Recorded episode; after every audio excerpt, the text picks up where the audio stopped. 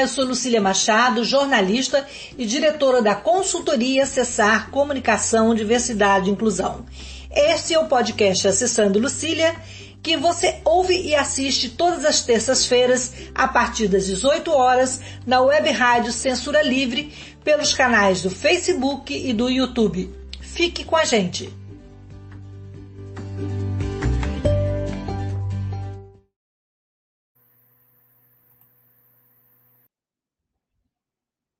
Boa noite. O nosso podcast hoje vai falar sobre um tema bem interessante e atual, que é o projeto de moradia independente para pessoas com deficiência. E eu vou receber para falar sobre esse importante assunto, esclarecer e trazer a atualidade desse projeto com a Flávia Pop, economista, mestre em planejamento social pela London School. Ela fundou o Instituto JNG, e vem trabalhando na autonomia e independência de adultos, especialmente com deficiência intelectual. E eu vou me apresentar, sou uma mulher branca, de cabelos castanhos escuros, é, estou com óculos dourado, tenho rosto fino, nariz fino, boca fina, estou com um batom da cor da boca e com brincos de argola bege, uma blusa bege e um lenço vinho com detalhes. É, Flávia, bem-vinda nesse espaço de diversidade e inclusão. Eu queria que você se descrevesse e se apresentasse para os nossos ouvintes e telespectadores, né? Boa noite, boa noite, ouvintes. Muito obrigada, Lucília. É uma honra estar aqui sendo entrevistada por você é, nesse programa. E, bom, eu sou uma mulher morena, é, tenho 61 anos, então o cabelo branco diz respeito a essa idade, é um cabelo curto. Uso óculos diário marrom, estou com uma blusa azul marinho, usando fones, e atrás de mim uma janela. Eu estou aqui na minha casa e é um prazer falar com vocês. Pois é, Flávia. Então, eu queria que você contasse um pouco para gente como surgiu a ideia né, do, do, do, projeto de moradia independente e também um pouquinho da história do Instituto e como que ele nasceu e como que te deu essa força, essa luz para criar um projeto tão interessante e diferente, é, tem um diferencial na vida das pessoas com deficiência. Então, Lucílio, o que aconteceu é que de um problema nós enxergamos uma grande oportunidade. Foi basicamente isso. JNG são as iniciais de João, Nicolai e Gabriela, três colegas de escola. E naquela época, nós estamos falando aí de 2010, 2009, 2010, talvez até um pouquinho antes, é, nós frequentávamos aquelas reuniões de escola típicas, né, como mães. E eu, Ana e Mônica, a Ana é a mãe do João e a Mônica é a mãe da Gabi, sou a mãe do Nico. É, nós nos perguntávamos, eh, começamos a, a, perceber que eles, né, todos eles, os, os, três estão, se a gente for falar, eu não gosto muito desse negócio de diagnóstico, mas eles estão dentro aí do espectro do autismo, mas, enfim, com um certo comprometimento cognitivo, e nós percebíamos que eles não fariam a trajetória, vamos chamar clássica, né, da estrada pavimentada dos jovens, que também não é fácil, que é escolher uma carreira, fazer um Enem, se capacitar, enfim. E, e naquele momento, quer dizer, sair da escola, né? É, nós nos perguntávamos, ué, e agora? É, parece besteira, né? Parece assim uma pergunta, você, ué, você não sabia que eles iam sair da escola? Mas é curioso, é, é, naquele momento nós realmente vimos um, não vimos o horizonte. E aquilo nos preocupou. A gente começou a perceber que se abriam turmas especiais para pessoas adultas continuarem na escola, e a gente achava que aquilo não era certo, que todo mundo tem que sair da escola. E, e assim começou, né? Uma discussão que onde é que vão trabalhar, como é que vai ser. E cada vez que a gente se perguntava, a angústia ia aumentando, até que a Ana falou: e nossa, o João não tem irmão, vai morar com quem? Aí aquilo congelou, nós começamos a pesquisar, fazia é mesmo, como é que é esse negócio de morar? E vimos que na, já naquela época, e mudou pouco até hoje, infelizmente, é, essa questão da moradia não estava posta, Lucília, não estava nem na agenda né, eu te diria, nem na agenda é, do, do, ativismo mesmo, do, do, da luta pelo direito das pessoas com deficiência, que tem muita coisa para lutar ainda, né? E essa questão da moradia parece que estava assim meio relegada a uma pergunta do tipo quando nós morrermos. A gente até começou a pensar nisso, quando a gente morrer, o que vai acontecer? Mas é, é mais do que quando a gente morrer, o que vai acontecer. É literalmente eles não vão ter o horizonte de sair da casa dos pais, né? E, e aí a gente começou por aí. Pra, assim, o Instituto nasceu é, para responder essa pergunta né? E na verdade, naquela época ele foi lançado mesmo em 2013, e naquela época a gente não, não pensava em fazer moradia, a gente achava que trazendo o assunto para o debate, e nós pesquisamos e fomos à Inglaterra, fomos conhecer outros modelos, a gente achou que iria trazer aí uma lanterninha e que os agentes econômicos iam se organizar e que tudo fluiria, né? aquela ingenuidade é, é, própria de quem tem, tem alguma visão, mas não os recursos para fazer. Então, assim, o Instituto nasceu daí, a gente aí de lá para cá a gente aprendeu muito, muita, muita, muita vivência, né, para entender mais profundamente o assunto. E o assunto tem raízes profundas, sabe? É, nós temos assim reflexões de, de por que que é, como é que como é que isso não existe ainda no Brasil, sabe? É uma pergunta que eu convido todos a fazer. Como é que por que que não tem essa perspectiva? E aí eu não quero falar sozinha porque eu acho que as suas perguntas são muito norteadoras desse bate-papo, mas a gente é, aprendeu muito. E, ô, Flávia, e quando você começou a mexer nessa, nessa caixa né, de tantas interrogações e com tantas demandas, o que, que as pessoas acham de, de, de, uma pessoa com deficiência intelectual ter autonomia e independência? Isso ah. ainda choca um pouco as pessoas. Você lidou com isso? Você teve que enfrentar também essa, esse preconceito, digamos, esse capacitismo em relação às pessoas com DI? Muito, muito. Primeiro, assim, é, é, até as pessoas que eu mais gosto de conversar, sabe, Lucília? Porque começa aquela coisa, não, mas não pode. Como assim não pode? Por que, que não pode? E aí, se você vê, a, a, é, é, esse, o capacitismo realmente é, é um, está presente. É, eu, eu dividiria até em dois tipos, né? Tem o capacitismo raiz, que aí não tem jeito, aquela pessoa né, eternamente acredita que uma pessoa com deficiência não é capaz de fazer uma série de coisas, né?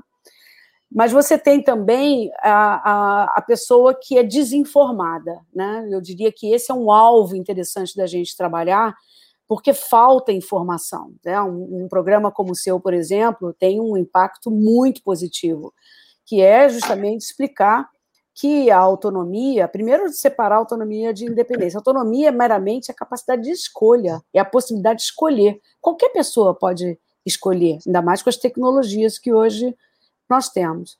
Então, é, a gente enfrenta ainda isso, e para passar direto para um tema que eu quero muito provocar, porque sou meio provocadora para poder chacoalhar e a gente avançar, é, tem uma coisa que é, é primo irmão do capacitismo, porque não chega a ser capacitismo, mas é quando nasce dentro da família, né? Esse é o que mais me preocupa, é a própria família não acreditar que seu filho, seu sobrinho, seu neto é, tem a possibilidade e é capaz de, de ter autonomia. Esse é um pouco mais delicado, né, e, e, eu ainda encontro muitas famílias dizendo: ah, esse projeto de vocês é lindo, mas não é para meu filho, meu filho é muito dependente. E isso é uma coisa que não é, não, não, não deve ser, é, é o nosso papel explicar que não é verdade. Nós vimos funcionar a moradia independente é, em outros países, com pessoas com nível de comprometimento muito grave, muito severo. E eu vou falar uma frase que eu falo desde que o Instituto nasceu, porque eu vi isso na Inglaterra. Qualquer pessoa pode ter o seu espaço, a sua casa e morar sozinha, porque o que vai variar é o tipo de apoio que ela precisa e a quantidade de horas. Então não há limite. Também me perguntaram uma vez, então o Instituto JNG vai acolher qualquer pessoa com deficiência? Vai. Né? Vai, vai, porque a gente vai ter que montar a operação, né? E aí eu vou deixar para você o assunto de como se financia, porque no final das contas, é, hoje ainda no Brasil, nós não temos uma política pública que facilite o acesso é, a esse modelo. Aí a gente também tem que discutir talvez um pouco o que é que o governo está fazendo e o que não está fazendo. Né? Alguma coisa está sendo feita. Flávio, como você falou, aqui no Brasil, é, apesar de vocês estarem é, tendo esse trabalho inicial, dando esse pontapé, é, nem o governo e nem o próprio movimento, assim, digamos, unificado da pessoa com deficiência, né, mergulhou né, né, nessa, nessa estratégia e nessa saída tão interessante, né?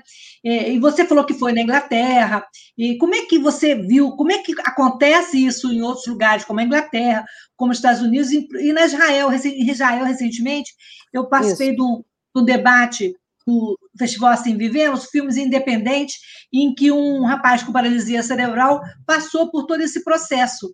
E a família ali com medo de soltar, né? De deixar ele ir à luta, e assim foi muito importante para ele quando ele foi fazer uma entrevista e que ele, a princípio, pensava que ele ia morar num, num, espaço com outras pessoas, e depois, pela característica dele, a entrevistadora não, você, você tem condições de morar sozinho. Então, assim, esse empoderamento também abre portas, né, para que, as, que a pessoa conquiste a sua autonomia, né? É como muito, é que faz a experiência lá de fora para a gente depois discutir como é que a gente está fazendo aqui dentro? É, é muito legal. Israel é um dos países muito avançados nesse sentido, né? Bastante também, além, além de outros. É, a, a, a, grande, a grande questão da, da, da moradia, vamos, assim, primeiro, primeiro vamos, vou usar um pouquinho aí, alguns minutos, para explicar a diferença entre modelos, né? E, e, e apenas que as pessoas saibam o que estão escolhendo. Não existe um modelo melhor que o outro, é, como a gente fala lá no Instituto. Não existe tamanho único para todos. É importante que a gente tenha opções. Então, é, a política pública hoje do Brasil, atual, da, do, do, do SUAS, do Sistema Único de Assistência Social, ele tá, vem promovendo as residências inclusivas. E qual é a diferença entre uma residência inclusiva e uma moradia independente? De cara, é o fato de que essas residências elas acomodam um conjunto de pessoas com deficiência, né? No mesmo imóvel moram 10, 9, 8, não importa o número, mas essas pessoas são é, agregadas, são reunidas mediante algum critério, espero que sim, que não seja só o Ministério Público mandando, né, pedindo vaga, é, que, que existam critérios e essas pessoas ficam reunidas e é, nessa dentro dessa, desse imóvel, normalmente uma casa, mas, é, existe uma equipe de apoio permanente durante 24 horas para poder administrar ali a rotina dessas pessoas. Em geral, se você for ler os editais que saem para as residências inclusivas, o edital já vem, inclusive, com a definição de que tipo de profissional tem que estar ali dentro. Muitas vezes é um psicólogo, um auxiliar de enfermagem, os cuidadores, então você, o nutró, às vezes tem. Então você já tem ali aquela, aquela situação. A moradia independente, ela, primeiro, a pessoa decide com quem vai morar. Literalmente, hein? Isso não é, é, é fato. Ou ela mora sozinha, ou ela mora com quem ela escolher. Um namorado, um marido, uma amiga, dois amigos, mas ela escolhe. E o apoio, ele não está dentro da casa dessa pessoa. Né? São imóveis mais típicos com qualquer edifício de bairro urbano da sua cidade, Lucília, da minha, de, de, de quem estiver nos ouvindo.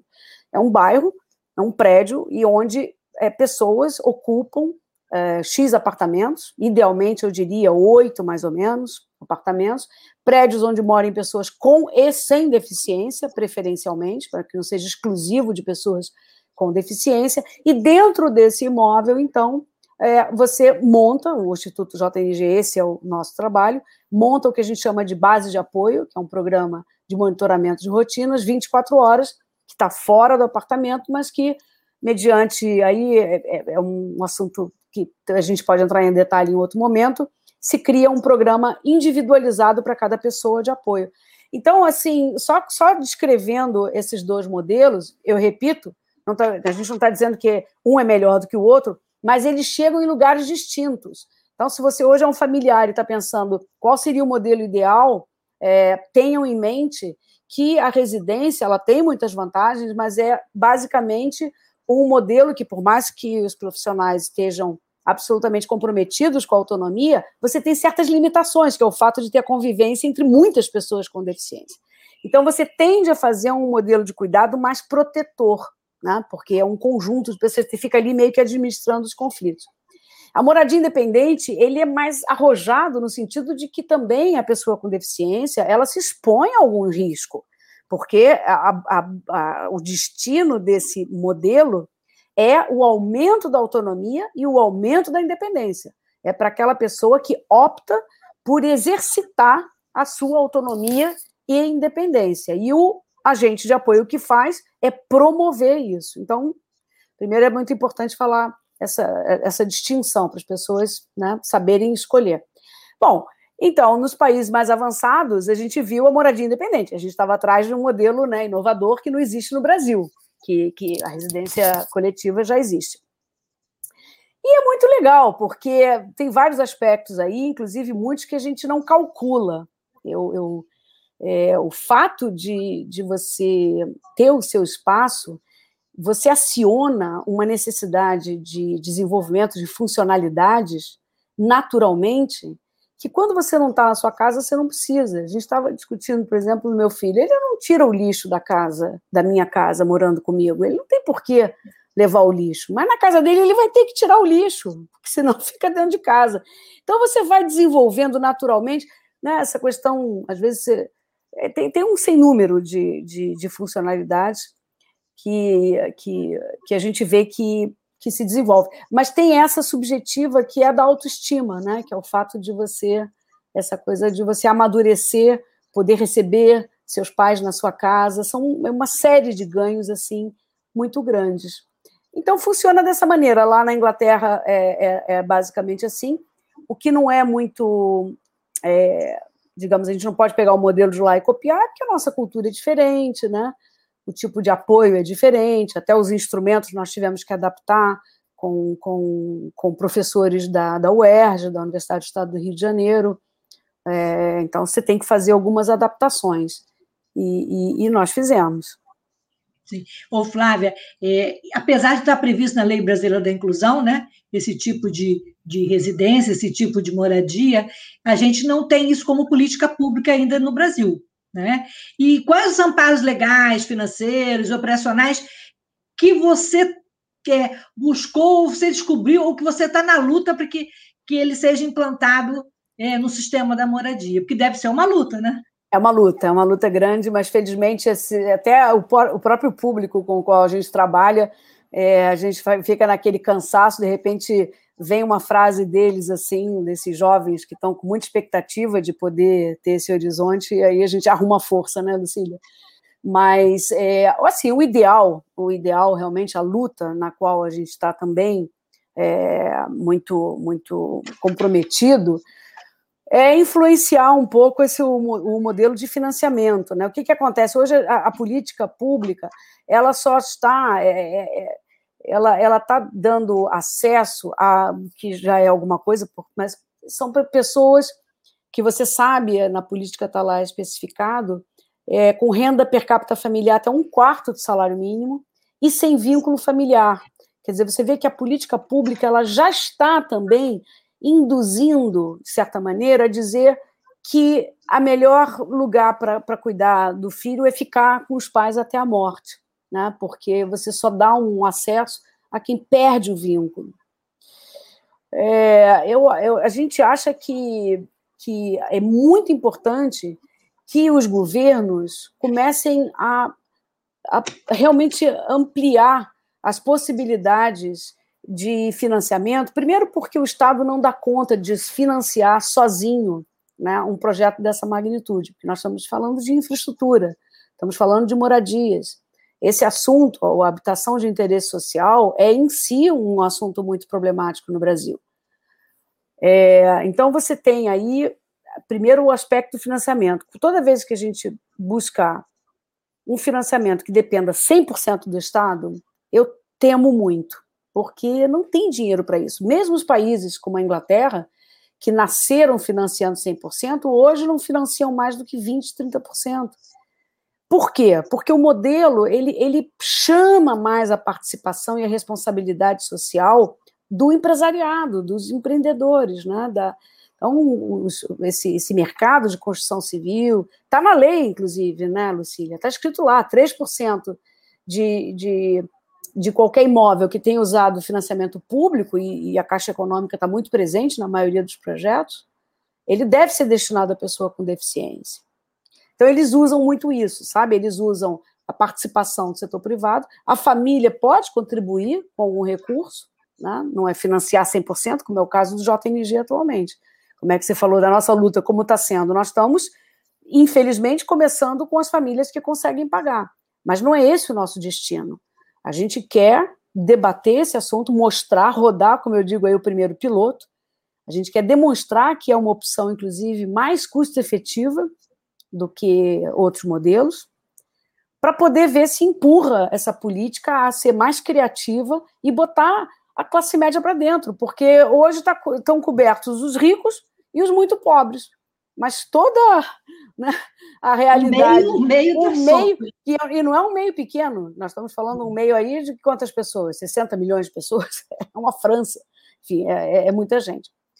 Então a luta é essa, é, enquanto isso não acontece, né? A gente já não é criança. Nós decidimos então montar um piloto e a gente começou em novembro a, a a, constituir aí um primeiro teste dessa, dessa moradia. É, mas a luta vem antes do piloto. Desde 2018, vocês tiveram financiamento coletivo, né? Como é foi. que foi esse passo a passo? E fala um pouquinho agora do, do piloto.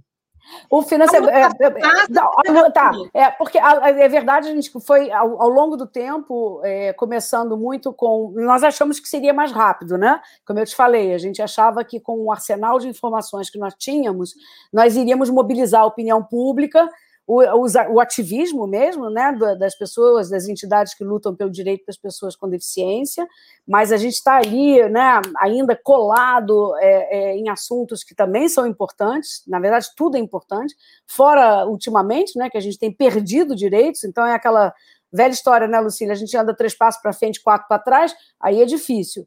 Mas, é, então, assim, não é uma queixa, eu, eu né, atuo junto ao movimento do, da luta pelo direito das pessoas com deficiência, e são muitas prioridades, mas a gente acaba agarrado lá na educação inclusiva, porque vem, vai, vem decreto e não, agora educação especial, aí você conquista, anda para trás, aí, e, enfim, são, é, é, é muito desgaste para. É, aí é o BPC, agora vem um novo. Um novo um novo susto, não, não, não vai ter mais direito ao BPC, enfim. Então, é, a gente acabou ficando mais tempo é, sem, sem é, é tendo que buscar apoio, que foi o financiamento coletivo que você falou em 2018, que foi um processo bem bacana, dizer, pessoal, ajuda a gente porque não tem de onde tirar dinheiro. Né? É, nós não, não. E aí a história é longa, Lucília, porque nem nos. Assim, o, o você ter uma ideia, é para você conseguir recursos, de, e você sabe que tem muitos fundos aí que, que tem recursos na, né, da infância, da adolescência, você sabe que você tem que demonstrar que você faz atendimento. Você vê que o viés assistencialista ele está tão enraigado que quando a gente fala, não, mas a gente está fazendo um projeto estruturante, e é um projeto que não vai ficar pronto em três meses, ele tem etapas. Então a gente precisa de dinheiro primeiro para validar os instrumentos, a gente precisa de dinheiro para é, fazer a, a, a captação, enfim. Então, daí que a gente fez esse financiamento coletivo, que foi muito bacana. E chegamos a 2020, plena pandemia, né? A gente estava lá, lá no, no início de 2020, deu aquele estalo e falou: Meu Deus, está vendo? As pessoas agora estão em casa, não podem sair. Como é que é não ter sua casa? Você está. Né? Aí as famílias às vezes ficam também montando aquelas agendas para os filhos para sair às oito e voltar às seis. E tudo bem, funciona, vai na aula disso, vai na aula daquilo, trabalha em alguma coisa. E de repente acabou tudo, né, Lucília? Todo mundo dentro de casa. E aí eu tive o prazer de. E repensar, de... romper barreiras, né?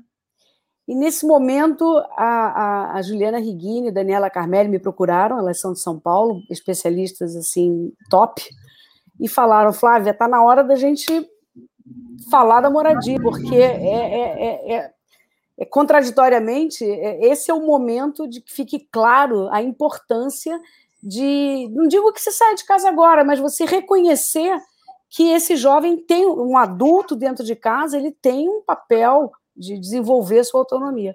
Aí foi, foi, foi, foi uma parceria muito bacana, fizemos lives, escrevemos para o blog, e aí nasceu a, a, a, ideia de fazer um piloto e fazer a moradia propriamente dita. Eu falei, gente, chega de falar, vamos fazer. E, e 16 famílias pioneiras, corajosas, parceiras. No Rio e São Paulo, né? Tanto do Rio, Rio São Paulo. São Paulo. Rio e São Paulo.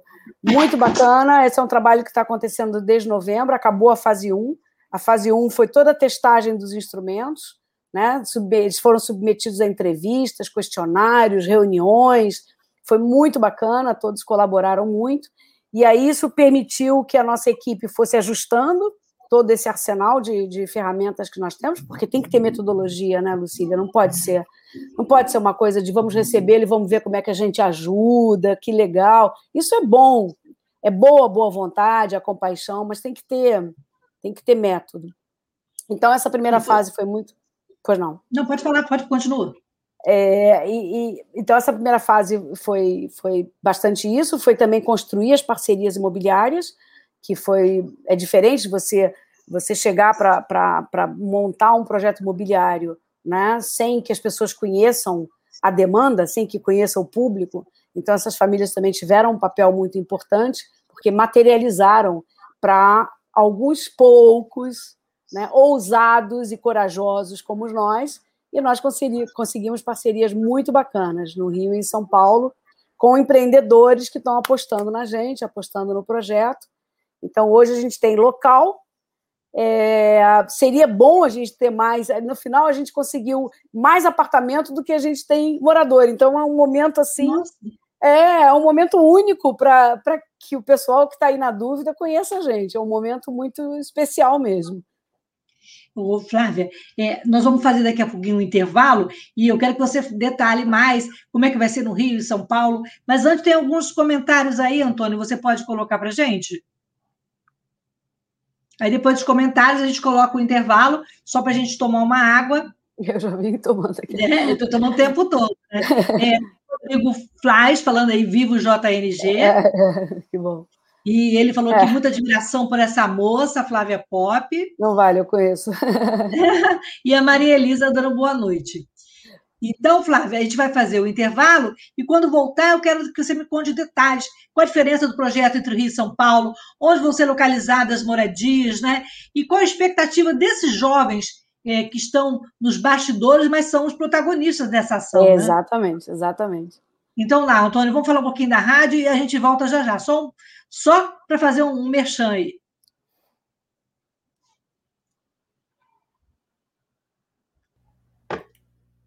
Para manter o projeto da Web Rádio Censura Livre, buscamos apoio financeiro mensal ou doações regulares dos ouvintes, já que não temos anunciantes, não temos propagandas de empresa e não recebemos recursos de partidos e políticos. Seja um apoiador regular e ouça nosso agradecimento no ar durante a transmissão de nossos programas. Seu apoio é muito importante para nós. E os apoiadores recebem prestação de contas mensal temos uma vaquinha virtual permanente. Para apoiar, acesse aqui https dois pontos barra barra apoia.c barra CL Web Rádio. O nosso muito obrigado. Web Rádio Censura Livre, a voz da classe trabalhadora.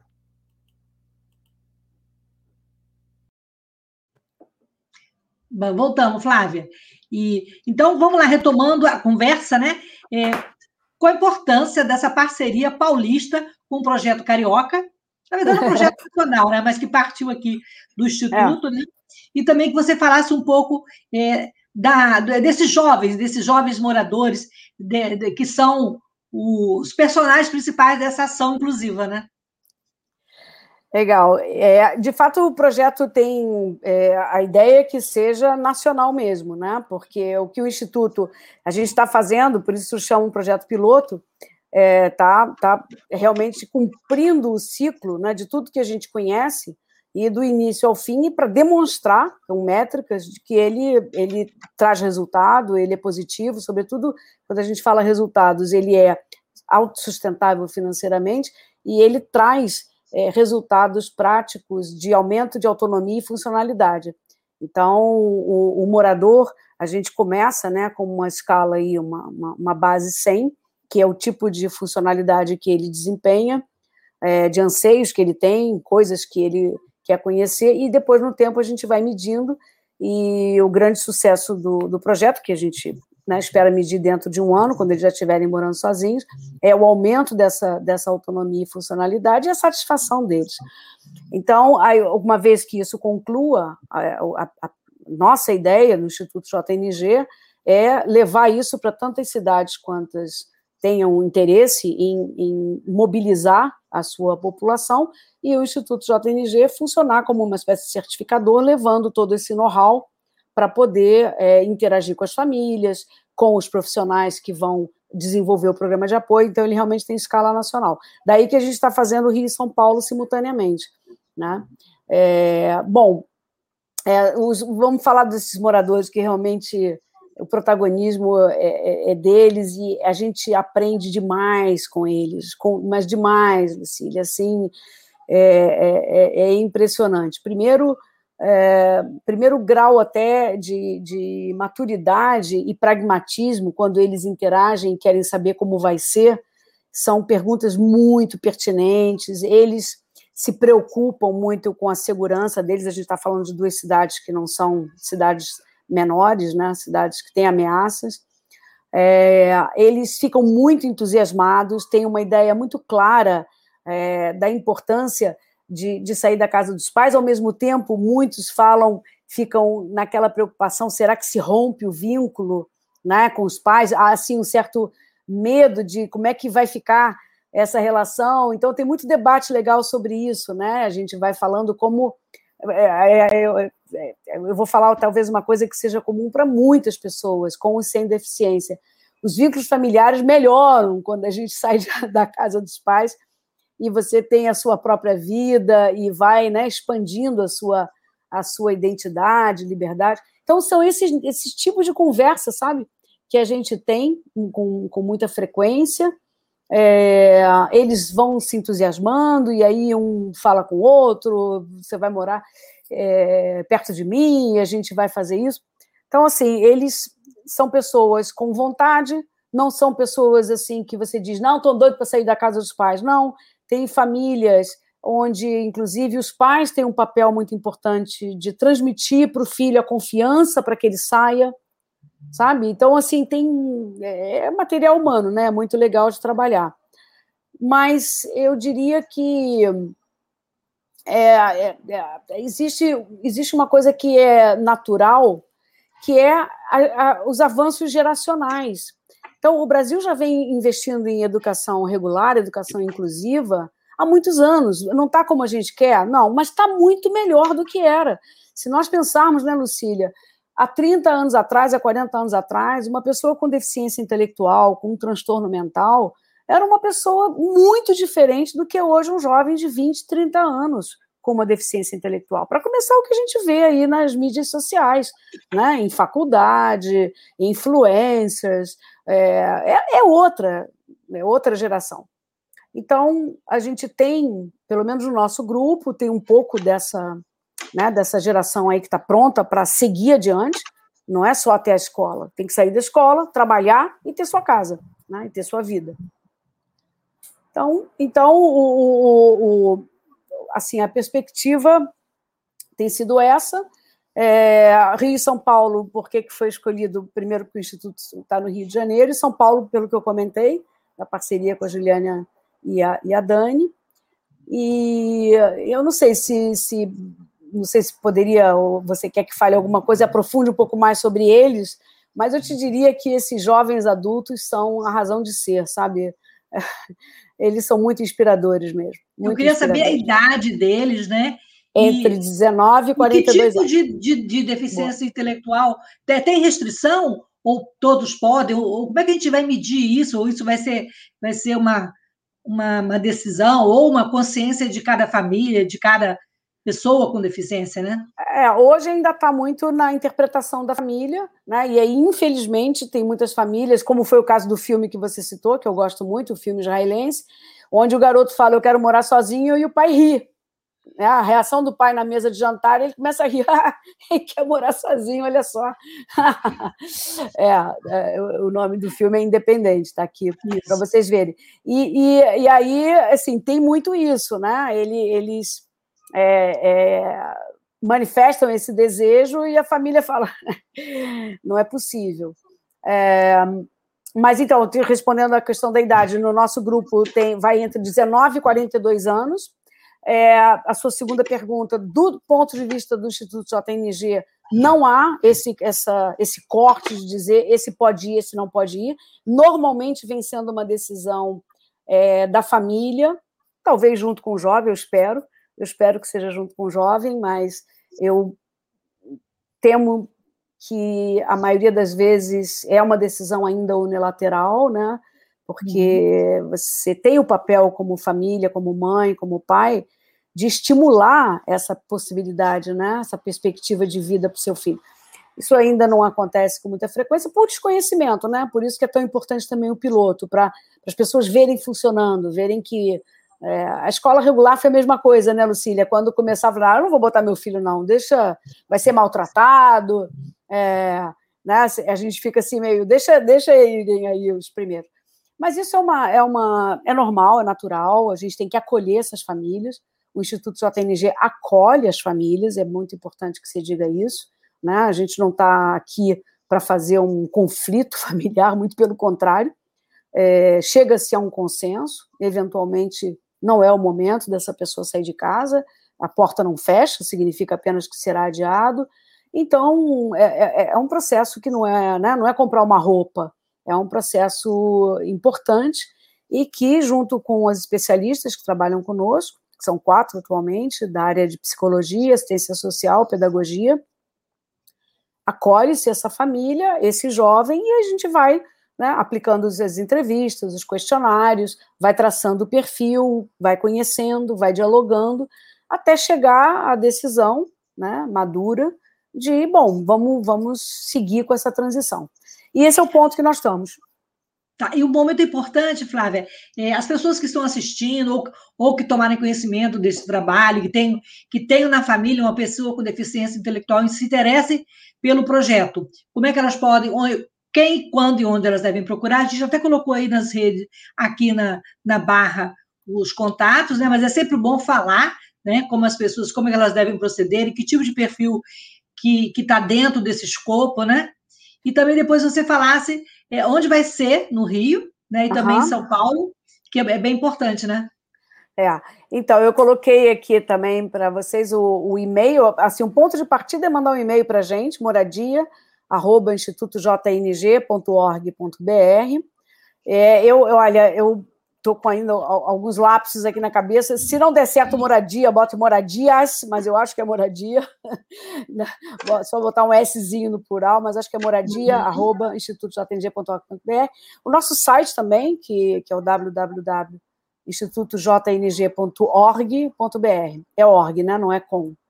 Também uhum. tem muita informação e então a, o e-mail moradia já vai é, diretamente dizendo tem interesse em saber mais, a gente já manda bastante informações sobre a moradia, a gente já manda uma ficha cadastral, e aí já começa o processo. Informa os valores, e aí já começam as entrevistas, e você já já está no, já tá no processo. E esse processo, como eu disse, não é que você decidiu mandar um e-mail, pronto, seu filho vai sair de casa. Não é assim. É um processo seletivo, tem toda uma, não, não. Um processo, né? Não, você sabe que eu me refiro mais ao processo de amadurecimento. Né? A gente. De conhecimento, talvez, né, do é, projeto, é, porque a é. pessoa pode não se identificar com aquele projeto, exato. eu acredito que seja difícil, né? Mas... Exato, exato. É uma coisa assim, a gente né, é cuidadoso com isso. Mas não é no sentido, Lucília, é importante que se diga, não é no sentido de dizer meu filho vai ser reprovado, não existe isso.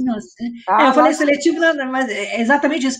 É um processo de reconhecimento, né? É. De identificação ali das, é, dos trâmites. Sabe aquela decisão importante que você fica depois de conversa no jantar? Será? Será que é a hora? Sabe? Entra o assunto na, na, na família. Eu acho que tem que entrar, gente. Esse assunto tem que entrar. Se vai agora, se vai daqui a um mês, daqui a dois meses, é outra história. Bom, o momento hoje é de muito, eu diria, muito oportuno para as famílias, porque nós estamos com dois prédios em São Paulo e um no Rio de Janeiro. E há espaço para novos candidatos, né? há espaço concretamente. É, eu vou explicar, então, no Rio de Janeiro, a parceria que está construída, eu diria, né? A gente está aí nos últimos retoques, acredito que possa falar. É, Para quem conhece no Rio de Janeiro, o, ex-hotel Novo Mundo, que fica na Praia do Flamengo, número 20, ele foi comprado por um grupo muito interessante, que eu estou muito feliz de conhecer, que se chama O Living, é, que é meio que voltado para um público diverso, para universitários, para jovens, e eles fizeram uma remodelagem e é um prédio fantástico. Quando fui visitar, eu falei, eu queria ter 20 anos hoje, porque eu ia, via morar aqui. É um conceito muito legal, sabe, Lucília? É a mesma coisa em São Paulo. É uma, uma espécie de co-living, onde são, os apartamentos são pequenos, são apartamentos completos, sala, quarto, cozinha e banheiro, né? São apartamentos completos, estúdio, né? É, não, não, na maioria dos casos. E, e você tem espaços é, comunitários no prédio que fazem com que essas pessoas acabem se é, interagindo, socializando. Então, tem espaço para coworking, espaço para jogos, cinema, é, PlayStation, é, é lugar para fazer, para você cozinhar, mas aí você cozinha e tem várias bancadas. É um espetáculo, né? é outro. muito legal. Então, esse uma é outra realidade, né? É uma outra realidade muito bacana, muito bacana, acessível, assim, é, como eu, né, a gente pode falar aí da, da faixa de preços. Né? O preço, infelizmente, não posso dizer custa tanto, porque depende da pessoa que vai morar, depende do tipo de apoio que ela vai precisar. Né? Se ela precisa de duas horas, quatro horas, oito horas, isso tudo varia o preço.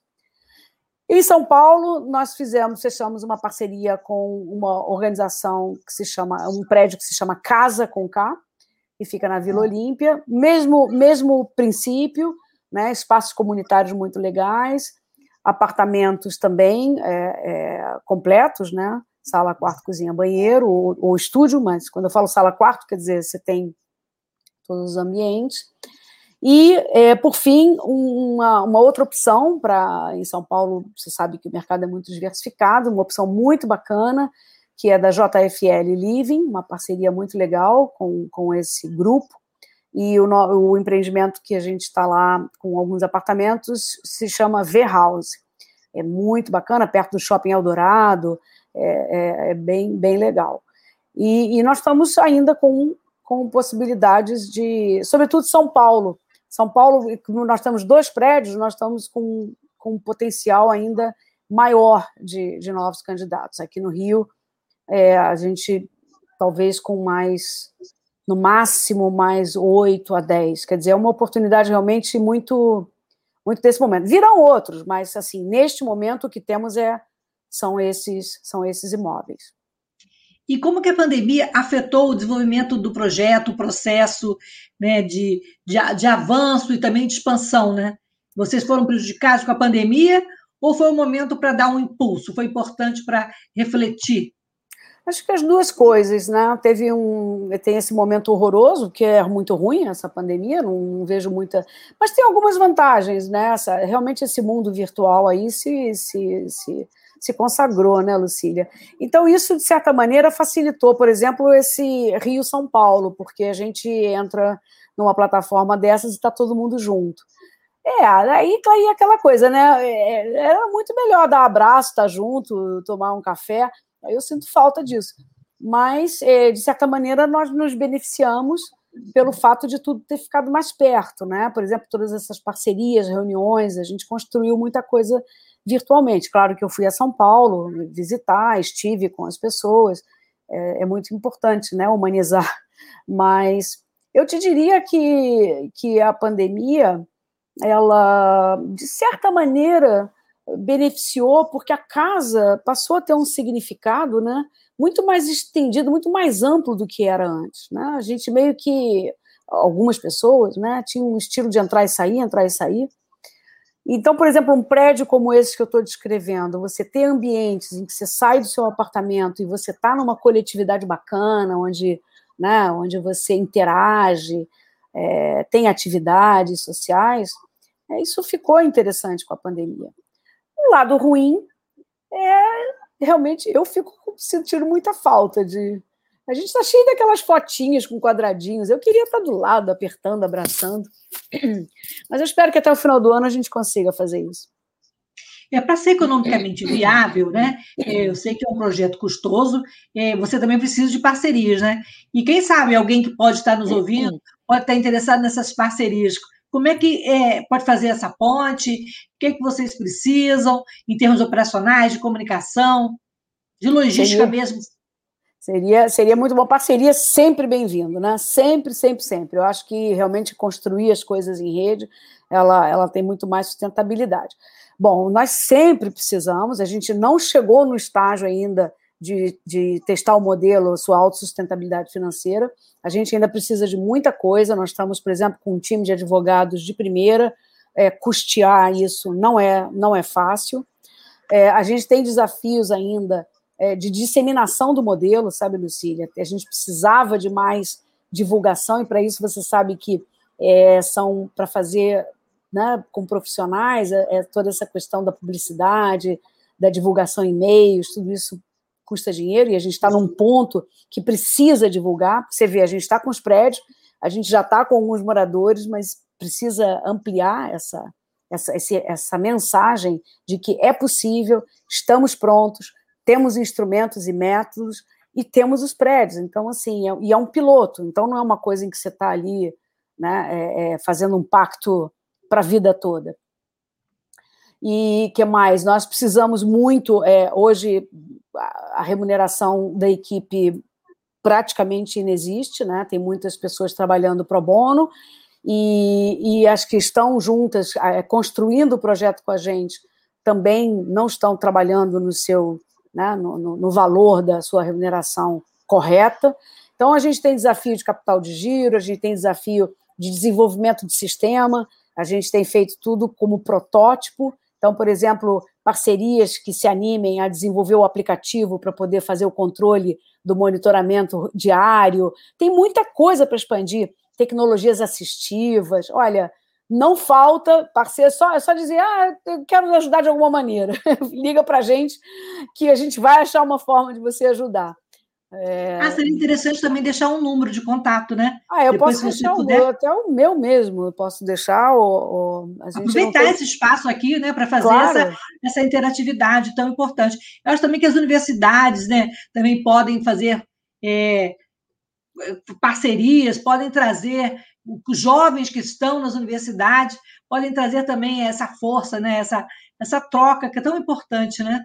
Muito, muito. E, e, eu, desde o início, aí também é uma questão mais do meu perfil, né? É, publico cientificamente, a gente está sempre buscando estar tá participando em congressos, levando essa mensagem. É, é muito importante e, e eu acho que a academia ela tem também um papel fundamental de abrir esses horizontes, né? Sempre é o lugar onde mais progressista possível, é onde se criam as ideias, né? É onde se avança nesse sentido. Então, por exemplo, a gente, você sabe, né, Lucília, muito bem, a gente tem uma carência de, de dados, de pesquisas muito grande nessa nossa área do direito da pessoa com deficiência. Então, eu espero que o Instituto JNG seja alvo aí de interesse de pesquisadores é, e debates, e, enfim, eu, eu acho que a universidade tem uma função social muito importante e mais uma vez deixo aqui registrado a nossa tristeza de ver tanta coisa sendo aí desmantelada, né? Mas enfim, tudo passa. Tomara que passe logo, né? Tanta pandemia quanto esse desgoverno que a gente vem vivendo desmonte, né? De tantas ações sociais, né? É, é lamentável. É. Flávia, voltando à esfera pública, é, como o poder público pode participar mais ativamente desse tipo de iniciativa? Que tipo de contribuição, por exemplo, os deputados, os políticos, os próprios gestores é, da nossa cidade, do Rio de Janeiro, São Paulo, como é que eles podem ser também instrumentos de mudança nesse processo? Olha, 100%, totalmente. Eu acho que é, tanto o legislativo quanto o executivo é, de buscar primeiro que a gente sabe que funciona, né? A gente pode ter a ideia que for, se é, na, na, no orçamento do, da União, do Estado do município não houver aquelas rubricas, você já fica ali engessado. Você tem belos projetos, mas você não consegue encaminhar. Então, você tem ali uma ligação entre o legislativo e o executivo. Do ponto de vista das leis, Você sabe tão bem, muito melhor do que eu, Lucília. É, a gente tem um marco jurídico muito, muito avançado, né, em termos dos direitos. Agora, é, por exemplo, ainda com. A gente sabe que nasce no executivo a, a intenção de regulamentar certos artigos da lei.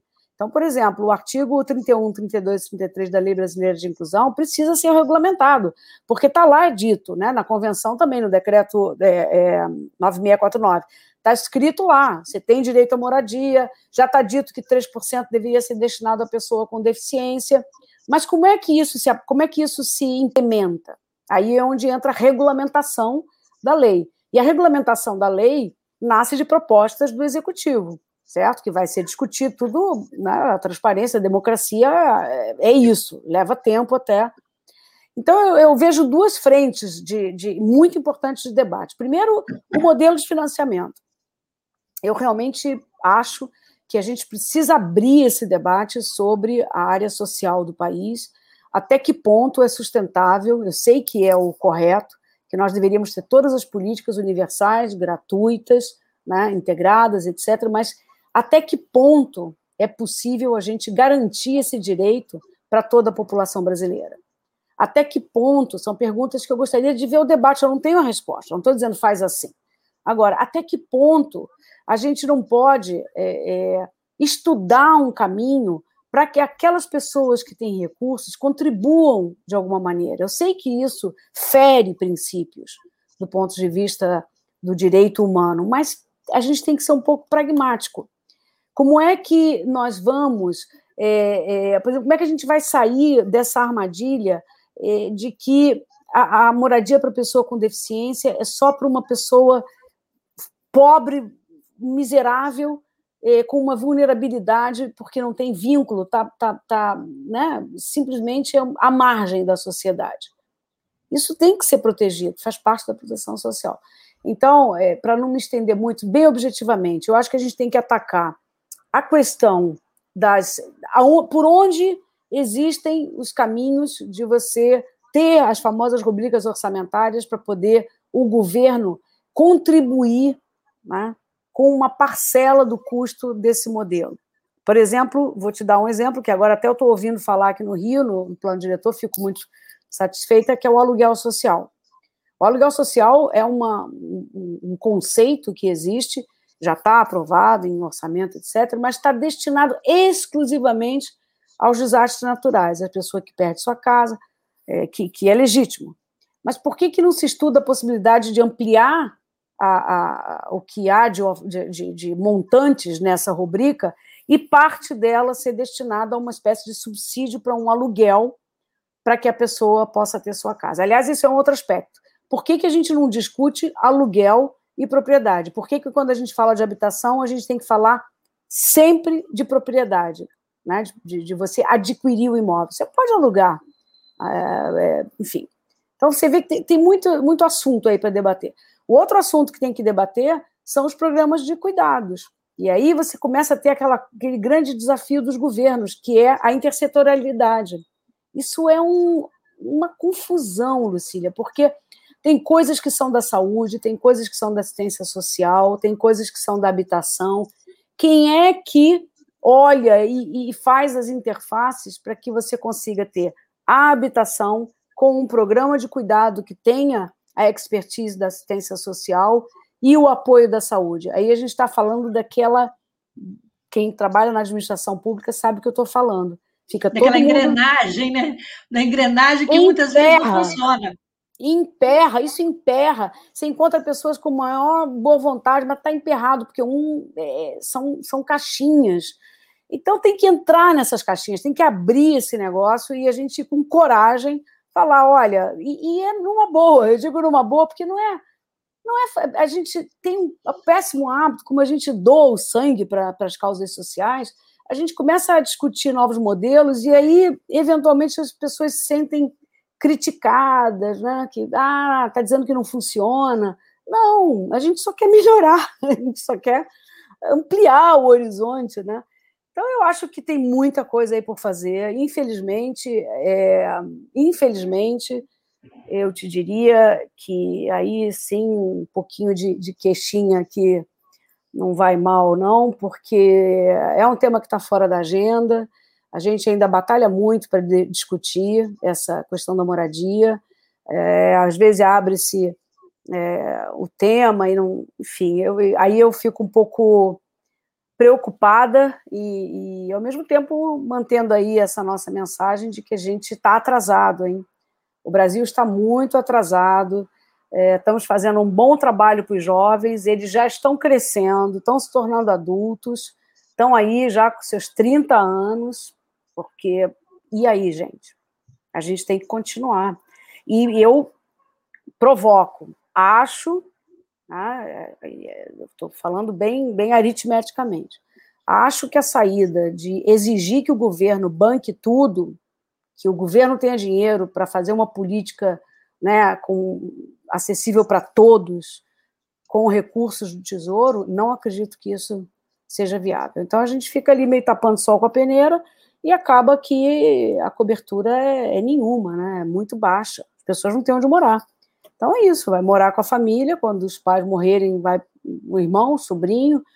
Não é viável, não é assim. Não é assim, não pode ser assim. Eu acho que por isso que é importante trazer esse debate aqui hoje, a gente falar sobre isso, né? A gente tra trazer à tona todas essas, é, essas possibilidades que existem e que podem ser possíveis com a parceria público-privada, né? E, e, e, com a família também, né? É, enquanto o próprio família, contribuinte. É, enquanto família, como é, qual é a expectativa do Nico? Qual a sua expectativa enquanto mãe é, para esse desafio? Desde sempre desde sempre, eu te diria. Outro dia estávamos, fizemos uma live, as fundadoras, eu, Ana e Mônica. Fizemos agora, semana passada, está lá no canal do YouTube para quem quiser ver. Muito legal. Nós estávamos ah, falando. Vamos, vamos colocar aqui também o canal do YouTube. Fala aí para gente, depois você bota aí na, na tela. Ah, eu acho que é Instituto JNG, meu Deus do céu. Acho que é isso. Tá, tá, tudo bem. Tranquilo. É, é, acho, acho, acho, que entrar no YouTube e botar Instituto JNG, você entra no canal. Ou então no nosso site, isso eu sei que no site, lá em cima. Ah, no site já tem o direcionamento. Você direciona para o Instagram, para o Face e para o YouTube. Ótimo. Tá?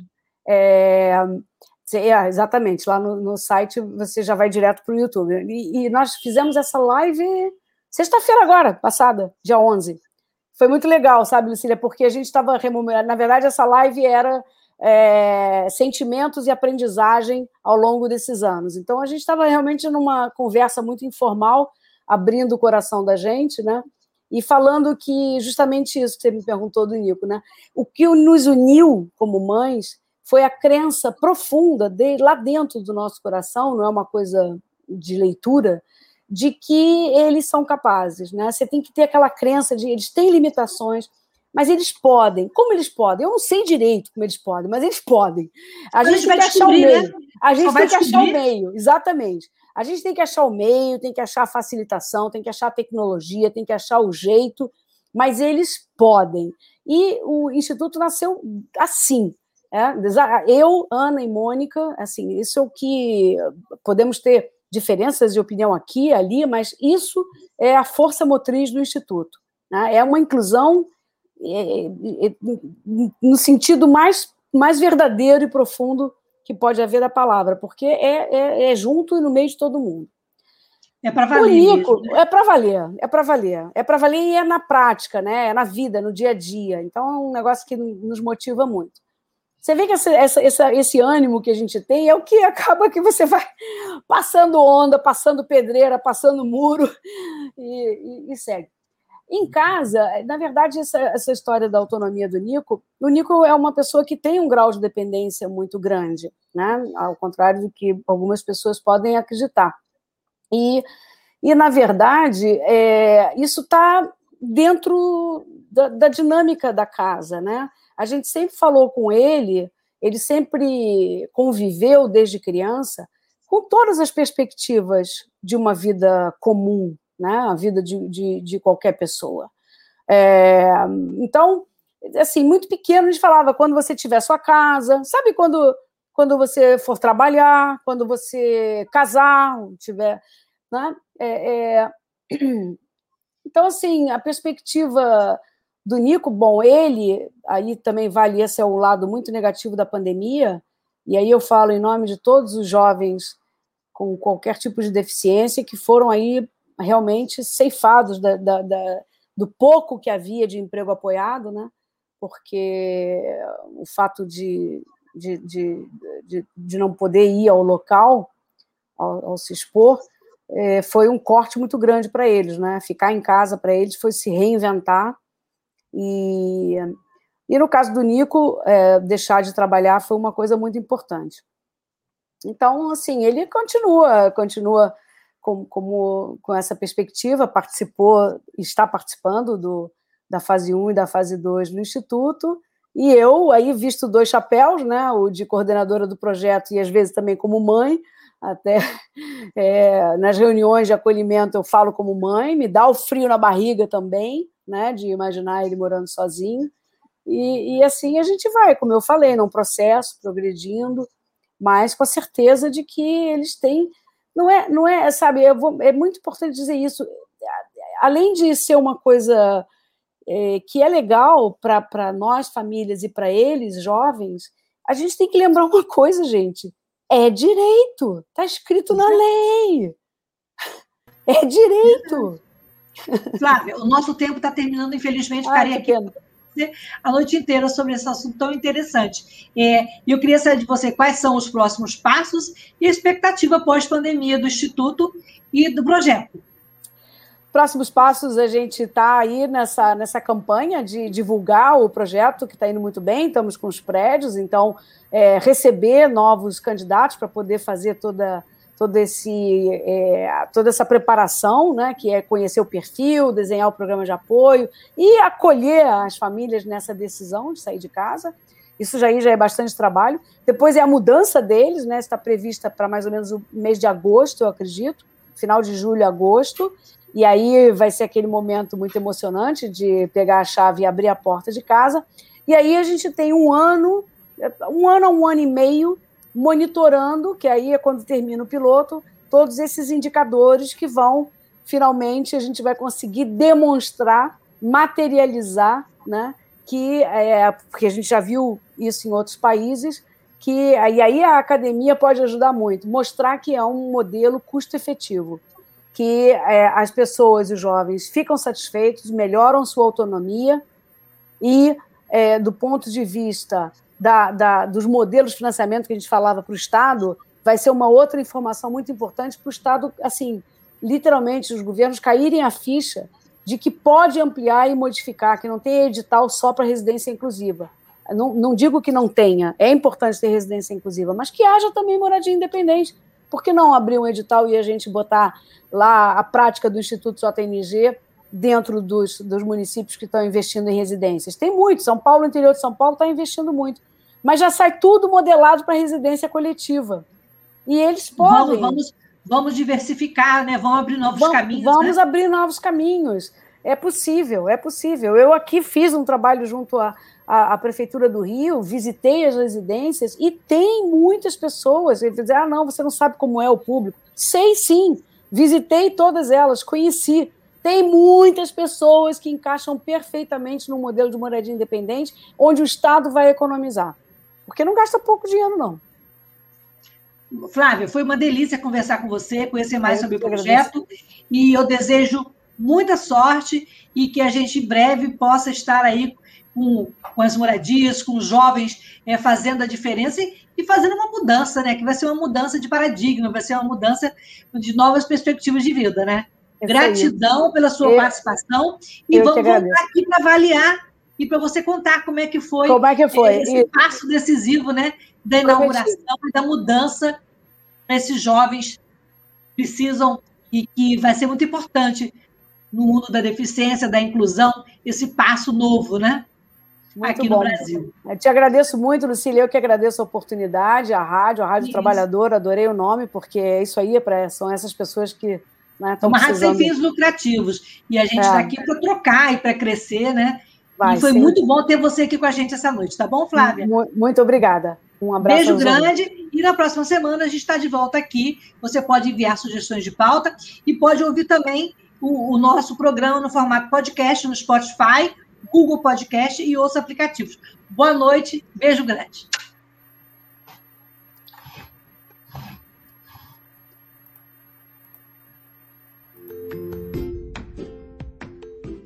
Olá, eu sou Lucília Machado, jornalista e diretora da consultoria Acessar Comunicação, Diversidade e Inclusão.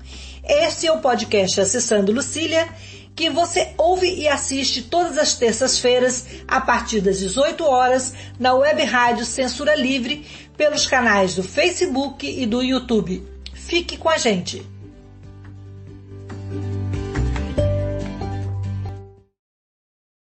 Jornalismo, debate sobre temas que você normalmente não encontra na mídia convencional, participação popular, música de qualidade e muito mais. Web Rádio Censura Livre, a voz da classe trabalhadora.